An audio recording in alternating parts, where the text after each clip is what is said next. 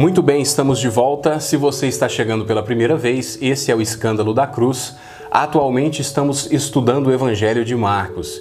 E hoje, nesse episódio, nós vamos concluir o capítulo 6. E o nosso esforço sincero é o de ser fiel ao texto e ao texto somente. Então, ache aí uma posição confortável e se embora comigo.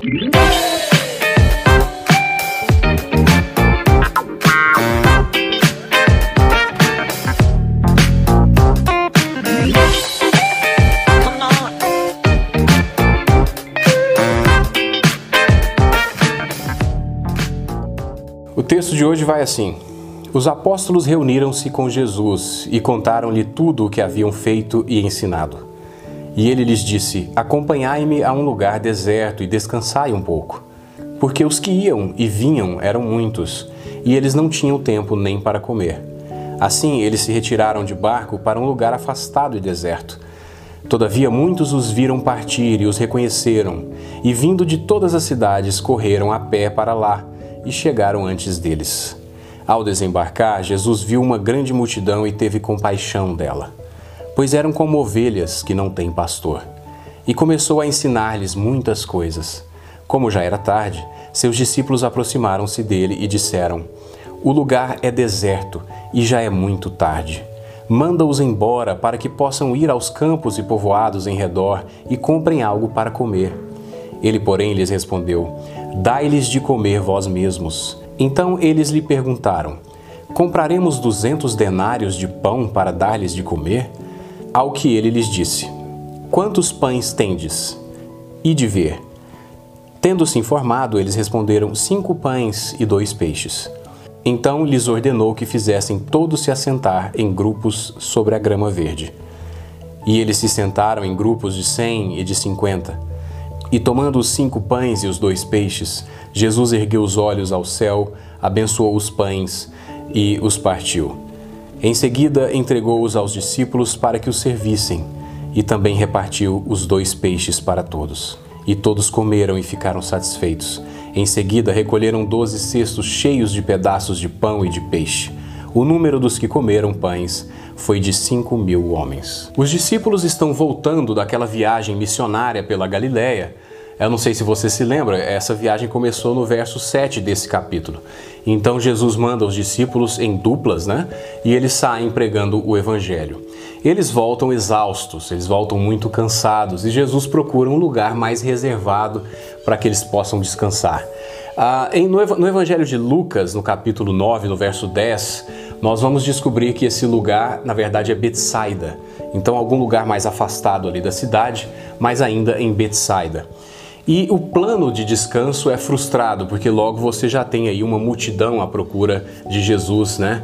E esse plano foi completamente frustrado. Eu quero chamar a sua atenção para o verso 34 ah, quando Jesus desembarca e ele vê a multidão e tem compaixão dela. Os evangelhos, em momento nenhum, mostram um Jesus indiferente à moda desses mestres que a gente assiste e lê por aí, que, que tem uma certa indiferença, uma certa distância das emoções humanas. Mestres para os quais se embaraçar, se enroscar nas emoções ah, seria um sinal de pessoas atrasadas, pessoas que não alcançaram certa evolução. Eu quero levar você a um episódio ah, no qual Jesus está diante da morte de alguém querido. E você vai ver lá qual foi a reação de Jesus. Vamos ler esse trechinho que está lá no Evangelho de João e depois a gente volta a conversar sobre isso. No Evangelho de João, capítulo 11, a partir do verso 32, temos o seguinte: Ao chegar ao lugar onde Jesus estava e vê-lo, Maria lançou-se aos seus pés e disse: Senhor, se estivesses aqui, meu irmão não teria morrido. Ao vê-la chorando, e também os judeus que a acompanhavam, Jesus comoveu-se profundamente no espírito e, abalado, perguntou-lhes: Onde o pusestes? Responderam-lhe: Senhor, vem e vê. Jesus chorou. Diante da dor, da angústia, eh, diante da perda, da morte, da doença, nós não temos um Jesus indiferente. A resposta de Jesus não foi nem um pouco parecida com as que a gente ouve por aí, do tipo: a vida e, vida e morte são naturais, ah, entre no fluxo, é, isso são coisas naturais da vida. desapegue-se, por que você está tão apegado a essa pessoa? Ah, nada disso. Jesus ficou extremamente abalado e Jesus chorou, Jesus se comoveu. Então nós temos um Jesus que se envolve com o ser humano, um Jesus que se envolve com as emoções humanas. O cristianismo não tem a ilusão de se, de se destacar das emoções, do tipo, ah, quanto mais evoluído, menos envolvido com isso a pessoas indiferentes, distantes, não é essa a proposta cristã e não foi esse o modelo que Jesus deixou. Diante da morte, Jesus chorou, diante da doença, Jesus se comoveu. Não há ilusão aqui. A morte é dolorosa, a doença é dolorosa e não há como contornar isso. Outro aspecto aqui. Jesus se comoveu ao ver essa multidão que não tinha um pastor, que não tinha um guia, que não tinha uma orientação. E a gente é levado então a entender que a maior caridade que a gente pode fazer é o ensino. Porque Jesus, logo assim que viu a multidão e se compadeceu, ele começa a ensinar. Ele se coloca como o pastor, como o guia dessa multidão. O auxílio material é importante, sim. Mas a melhor coisa que nós podemos fazer para uma pessoa é ensiná-la no caminho de Deus. E Jesus aqui já se coloca como guia dessas pessoas, daqueles que abrem o seu coração naturalmente e começa a ensinar essa multidão. E ainda poderíamos dizer que o maior ensino é aquele que aponta para o verdadeiro pastor. Não era esse, afinal, o motivo da compaixão de Jesus? Eles não tinham um pastor, eles não tinham direção, e Jesus não disse ser ele o pastor? Vamos nos lembrar então de um ensino de Jesus que está registrado lá no Evangelho de João, no capítulo 10. Venha comigo. Então Jesus voltou a falar-lhes: Em verdade, em verdade vos digo, eu sou a porta das ovelhas. Todos os que vieram antes de mim são ladrões e assaltantes, mas as ovelhas não os ouviram. Eu sou a porta. Se alguém entrar por mim, será salvo. Entrará e sairá e achará pastagem. O ladrão vem somente para roubar, matar, destruir. Eu vim para que tenham vida e a tenham com plenitude. Eu sou o bom pastor. O bom pastor dá vida pelas ovelhas. Temos então essa cadeia lógica de raciocínio a partir do texto. A maior caridade é o ensino, e o maior ensino é aquele que aponta para o bom pastor. E se você observou, são palavras duras as de Jesus. Né? Ele disse aqui que os que vieram antes dele eram apenas ladrões. Né? Então você não tem aqui pudor ou qualquer tipo de receio ao afirmar que Jesus não é somente o bom pastor, mas é o único pastor. Essa mensagem direta, exclusivista, que tanto incomoda a sociedade atual, ela está presente nos evangelhos. Então, aquele que lê os evangelhos precisa se familiarizar com isso. Porque Jesus não tem pudor em dizer que ele é o bom pastor e que todos que vieram antes dele eram ladrões. Isso incomoda bastante, mas Jesus aqui é direto e incontornável nessa afirmação. Os discípulos, então, quando Jesus decide alimentar essa multidão, ah, eles perguntam a Jesus se eles deveriam comprar 200 denários de pão. Um denário corresponde ao valor que um trabalhador simples ah, ganhava por um dia de trabalho. Então você tem um valor muito alto, né? O que os discípulos estão dizendo é o seguinte: é impossível alimentar essa multidão. Então manda esse pessoal embora para que eles possam comer longe daqui. É impossível alimentar essa multidão. Eu admiro muito a simplicidade e ao mesmo tempo a profundidade com a qual Jesus coloca os seus discípulos numa posição de dependência, numa posição que exige deles bastante fé. Imagine então os discípulos é, organizando essa multidão em grupos e sem saber de onde vinha a comida, né? Organizando, você senta aqui, você senta ali, espera um pouquinho, espera porque a comida vem de onde? Então eles precisavam depender de Jesus, eles precisavam crer em Jesus e frequentemente, aquele que vai levar o Evangelho, aquele que, que vai realizar a obra de Deus, ele se vê nessa situação. Ele não sabe de onde vem o recurso, ele não sabe como ele vai conseguir fazer aquilo. Então, ele precisa se colocar numa dependência extrema de Deus, confiando que os recursos, que a inspiração, que os dons virão de Deus, porque nós já vimos aqui que as pessoas que realizam a obra de Deus, elas não são mais evoluídas, elas não são melhores. Nós já batemos nessa tecla várias vezes aqui. Então, isso enfatiza a nossa dependência de Deus. Ninguém é melhor do que ninguém, de acordo com o Evangelho. Todos pecaram e estão destituídos da glória de Deus. Todos dependem do perdão de Deus, todos dependem da obra salvífica de Cristo. Não há melhores, não há mais evoluídos, não há pessoas que estão num patamar espiritual mais avançado que os outros. O Evangelho não trabalha com essa categoria. Todos estão no mesmo barco e todos são carentes da graça de Deus. Então, todo aquele que vai fazer uma obra em nome de Deus, ele precisa depender inteiramente de Deus, porque senão essa obra está fadada ao fracasso.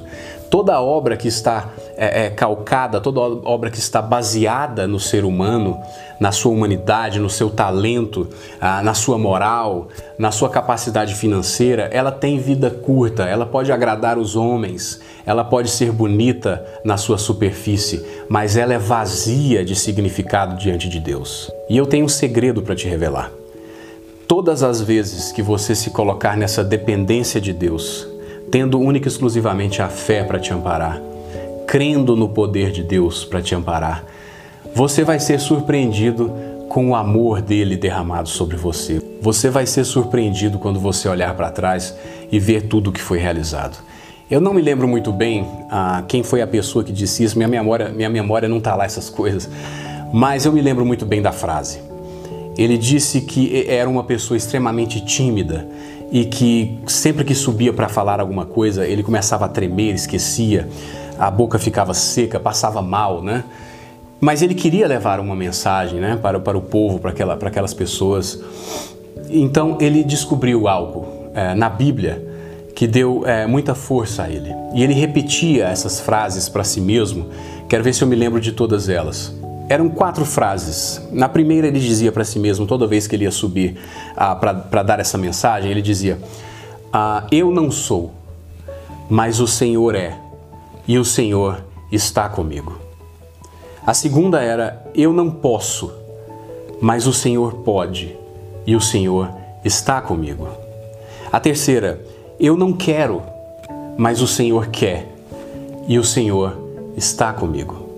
E quando ele terminava de, de realizar o que tinha que realizar e olhava para trás, ele repetia para si mesmo uma última frase: Eu não fiz, mas o Senhor fez, porque Ele estava comigo. O fato é que nós gostamos muito de nos sentir seguros, então você pensa consigo mesmo: eu só vou realizar algo quando estiver perfeito, quando eu souber tudo, quando não tiver mais falhas, quando eu não for mais vulnerável. E isso não acontece. A vulnerabilidade faz parte da nossa vida. Nós não temos como controlar tudo, nós não temos como alcançar esse estado onde tudo está sob controle. Nós não temos o controle. Então a gente precisa aprender a relaxar na imprevisibilidade. Nós precisamos aprender a relaxar ah, na proteção e no cuidado de Deus. Quanto mais vulneráveis nós nos tornamos, mais próximos de Deus nós chegamos.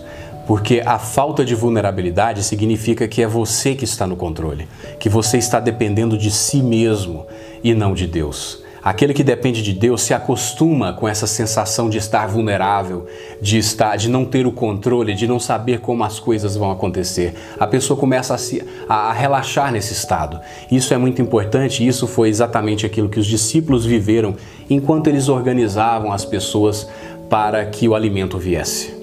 Os detalhes aqui narrados, ah, é organizar grupos de 50 e 100, sentar sobre a grama verde, isso revela que alguma testemunha ocular narrou isso a João Marcos, né, o autor do nosso evangelho. Esse alguém, a maioria dos estudiosos entende que era Pedro. Né? Pedro estava presente em todos esses eventos e teria sido Pedro, então, a fonte do Evangelho de Marcos. É comum ouvirmos de alguns estudiosos que há aqui um paralelo entre Jesus e Moisés. Na época de Moisés, Deus também alimentou a multidão no deserto. E também Moisés subiu ao monte para falar com Deus.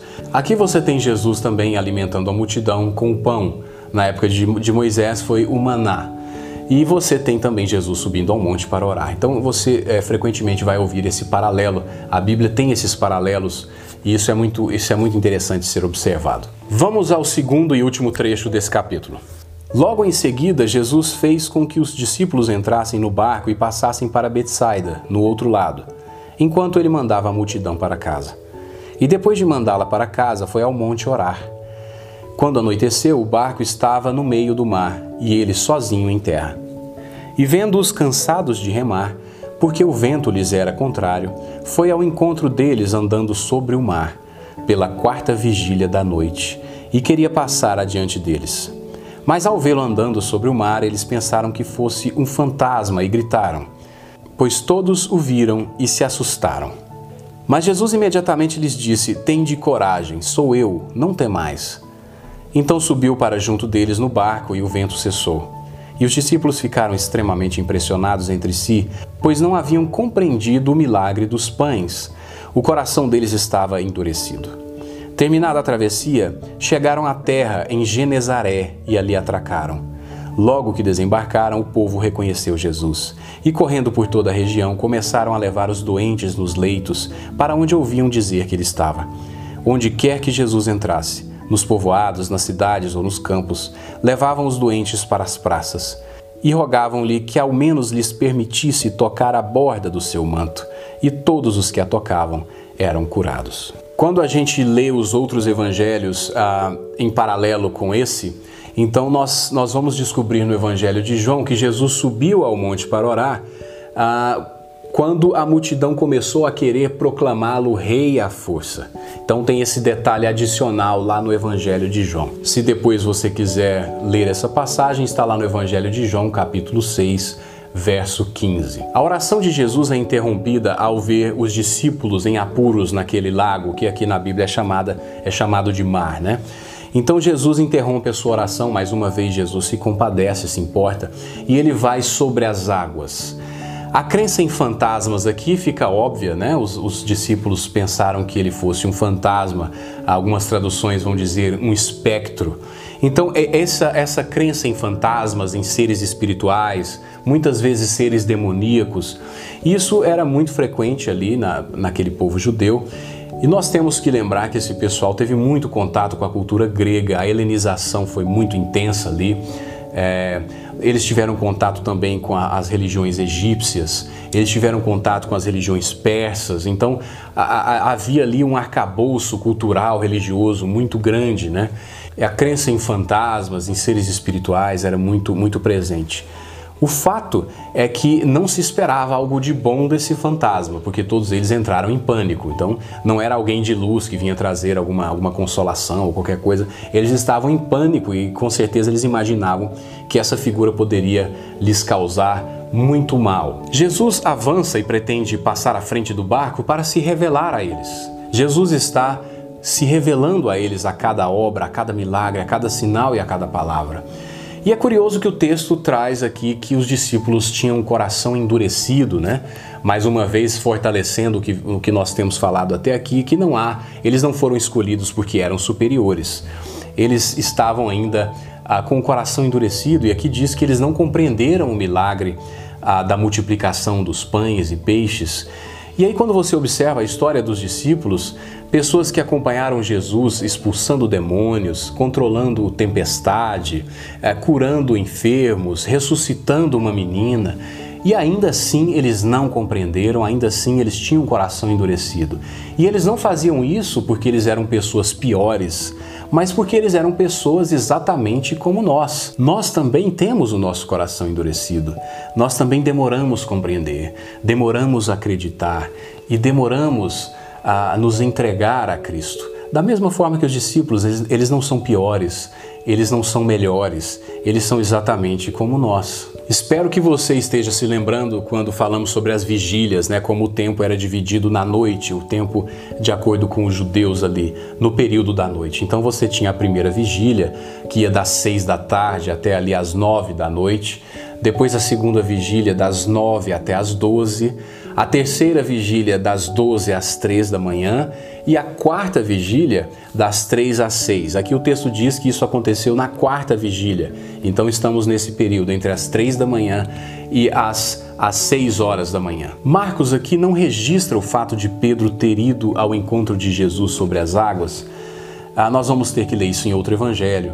Aqui, já caminhando para o fim do nosso vídeo, ah, você vai ler então que eles atracaram em Genezaré mas eles tinham partido para Betsaida. Então, certamente esse vento, né, essa, essa, esse vento forte que estava atrapalhando os discípulos, deve tê-los desviado, né, e eles terminaram em Genezaré. Eu vou mostrar um mapa para você ver como foi esse desvio, para que você se familiarize com essa geografia.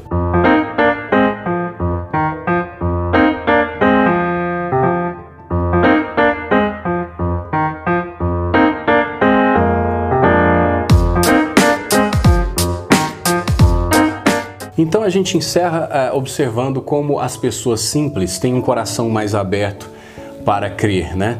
Você vê que as pessoas levavam os doentes e eram curadas, pessoas que não questionavam o que os discípulos ou os fariseus questionavam, eles se entregavam de todo o coração. Então, frequentemente a gente vê pessoas simples ah, tendo mais facilidade de se entregar, mais facilidade de confiar, fazer aquilo que os próprios fariseus, doutores da lei e até os discípulos nessa fase inicial não podiam ver ou aceitar. E isso não acontece por acaso. Isso é um plano de Deus, isso é da vontade de Deus. E eu termino então esse vídeo lendo esse texto que exalta a simplicidade do coração, a simplicidade daquele que consegue perceber uma realidade espiritual que pessoas rebuscadas, intelectuais e de muito estudo têm muita dificuldade para ver. Foi um prazer concluir o capítulo 6 com vocês. Nós já estamos indo aí para o capítulo 7, estamos quase na metade do Evangelho e é muito bom caminhar com você. A gente se vê na próxima. Um grande abraço. Naquele tempo, Jesus exclamou: Graças te dou, ó Pai, Senhor do céu e da terra, porque ocultaste estas coisas aos sábios e eruditos e as revelaste aos pequeninos. Sim, ó Pai porque assim o quiseste. Todas as coisas me foram entregues por meu Pai, e ninguém conhece o Filho, senão o Pai, e ninguém conhece o Pai, senão o Filho, e aquele a quem o Filho o quiser revelar.